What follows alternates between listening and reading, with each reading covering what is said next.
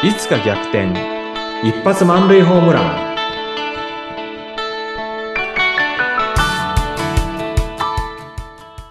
皆さんこんにちは。合同会社東きみなり事務所代表社員東きみなりです。こんにちは、インタビュアーの山口智子です。さあ、2月は4回にわたってコーチングというテーマでいろいろとお話を伺っておりますが、まあ、東さんが前回はね、コーチングとの出会いがどこからだったのか、また具体的な事例などを聞いていきました。で、今日はぜひその東さん今年コーチングにより力を入れたいということなので、こうどんな人を助けていきたいか、まあどんな方に貢献していきたいか、そのあたり未来へのお話ぜひ聞かせてください。はいありがとうございますコーチングってね、あの、いつもセッションやってる時に言われるのが、やっぱり、コーチに聞いてもらってよかったっていうふうに言われるんですよ。これ一人だったら、ここまで考えることができなかったって言われるんですよね。はい。でそれは私もね、自分自身の実感としてあって、うんなんかこう、問題解決の時に、なんか自分でその問題解決しようとして、だんだんこう考えれば考えるほど整理がつかなくなって、こう糸がもつれるかのように、うんなんか最後ぐちゃぐちゃになってですね、うんう。ーん、もうやめたみたいな感じでですね、何の解決もできずに終わることって私自身よくあるんですよね。だけ、ど、そういった時に、まあ、コーチに話を聞いてもらって、で、コーチが整理してくれるんですよね。でそうすると、あ、そうだったな、これ考えてなかったなとか、うんそれからコーチはね、別に私を痛めつけようと思って質問しないんだけれども、うん私が勝手にですね、う、いてとかって思ったりするんだけども、はいやっぱ答えなきゃいけないなっていうことで答えるわけですよ。うんうんで、そうすると、そこから答えが出てくるっていうのはよくあるんですね。うん。で、あの、私が、あの、お世話になっている東京コーチング協会の、あの、マスターコーチの丸山先生が、こんなことをおっしゃってたんですけどね。コーチは、あの、クライアントに対して質問するんだけども、そのクライアントの、あの、意識下にある答えを、こうね、掘り当ててくることもあれば、クライアントが意識していない無意識下にある情報にアクセスすることもあると。うん。別にコーチはただ質問してるだけなんですよ。うん。うん。だけどその中の質問はクライアントが意識してない部分に働きかけて、そこにある情報を引っ張り出してくることがあると。うん、だから、あの、なんていうのかな。思ってもない期待以上の効果、すごい効果が出てくるっていうのはそれなんだっていうふうに言われてね。で、私も自分の経験の中で、あの、期待以上の、あの、結果が出てしまった時っていうのは、うんやっぱり質問が、私自身質問された時には自分が意識していない部分にあった情報にアクセスされて、それが表に出て、で、あの、期待以上の効果が出たり、同じようなことを自分のクライアントにしてねうん、期待以上の効果を出したりっていうことがあって、はいコーチングの強さってそこだなっていうふうに思ってるんですね。へーはい。これすごいですね。あ、すごいんですようね。ん。なんか意識していないけれども重要な部分が浮き上がってくるわけですね。そうですね。へえ。で、まあ、もともとのね、山口さんのご質問に戻ると、どんな人を、あの、コーチングしていきたいか、助けていきたいかっていうことなんですけども、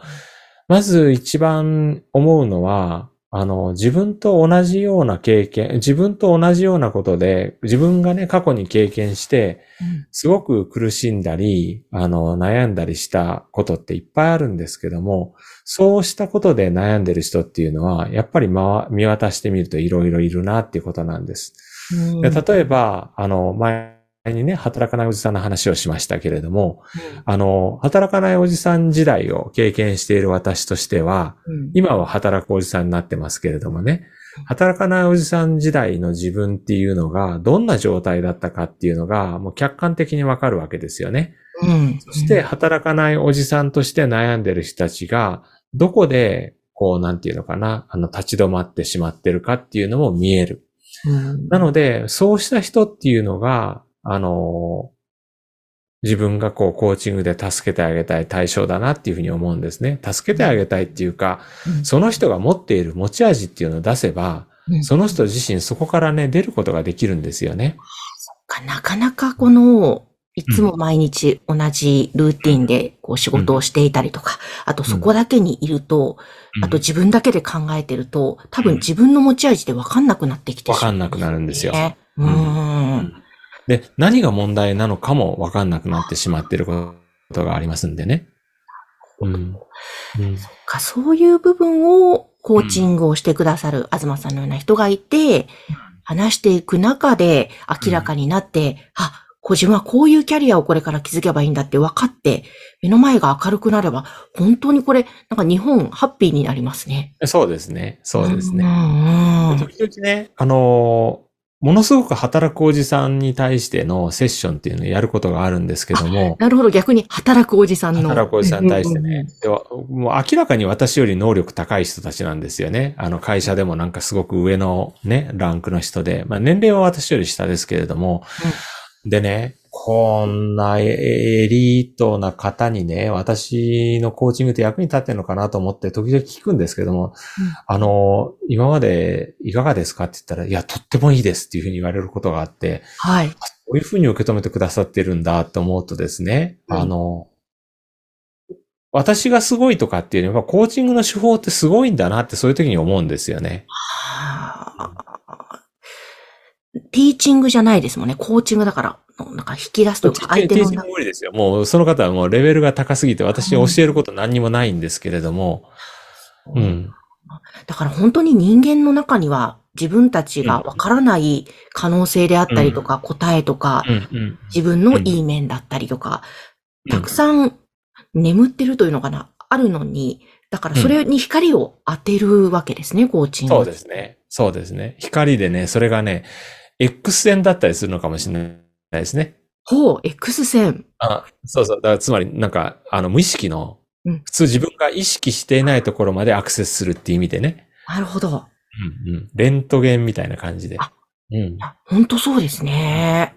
うんいや、もうすごいなぁなんかもう、ある意味、ち治療みたいなねな、治療じゃないんでしょうけども、なん治療じゃないんですけどね。それぐらいななんかもうん。う、ね、見つけ出して、でで、外科的なことはやらないんですよ。うん私がね、そこにこうなんかわざわざね、痛いところをこう、メスを入れて、うん。で痛がることをして、何かやるんじゃなくて、うん。あくまで質問をして、その方がその質問に答えると、一緒にね、なんかまあ問題っていうのが出てきて、その方が、その自分の言葉の中から出てきた問題を見て、うんこれが問題だったのかって気づいたり、うん。あるいは問題解決なんかせずに、一気にですね、あの未来に行くことっていうのもあるんですよ。最近ね、あの、受けたコーチングで、うん私がね、あの、自分の新しい仕事のことを相談したんですね。私のそのコーチの方にね。そしたらね、あの、東さん、えー東さんのクライアントを3ヶ月イメージしてください。うんその3か、あの、ん？違うな。3人イメージしてくださいか。うんで、その3人は、東さんの、まあ、コーチングを受けて、1年後どうなってると思いますかっていうふうにね、そんな質問を受けたんですよ。うん。うん。で、えっと、それを3人で、1人でも大変だけど、3人で大変だなと思ったんですよ。なんとね、3人スラスラっと出てきて、具体的な名前までね。うん。でこの方は何が問題だったんですけど、私のコーチングを受けたらこんな風になってます。で、二人目は、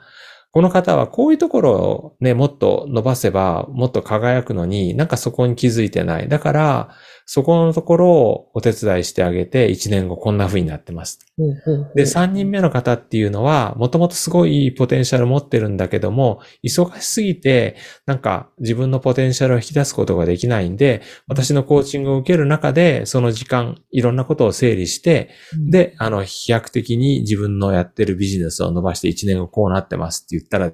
ですね、私のコーチの方が非常にびっくりしてですね、うん。あの、そ、そんなにありありとね、あの、描けるんですか？って、東さんすごいですねって言われて、はい私自身、なんかすごいとは思わなかったんだけど、自分の中にあった、その、その3人のイメージっていうのをうん、なんか、1年後っていうキーワードを聞いて、うんなんか、ジャンプしてしまったんですよね。うん、うん、うん。なんか自分のね、あの、ポテンシャルが一気に出た瞬間だなっていうふうに思ったんですよ。なるほど、なるほど。だから段階的にうん。解決するっていう手法もあるんですけど、うん私のコーチは1年後っていうね、未来を設定してくれたおかげで、うん一気にジャンプしてしまいました。うーん。いや、なんかそうすると、このまたぐっと、なんでしょう。うん今やることとか、これからのことが、うんよりなんか加速しそうですね。そうなんですよ。そこに向けてのスピードというか。うん、うん。うん。えー、本当なんかいろんな手法があるんですね。いろんな手法がありますね。うん。えー、そっか、じゃあちょっと東さん、じゃあ、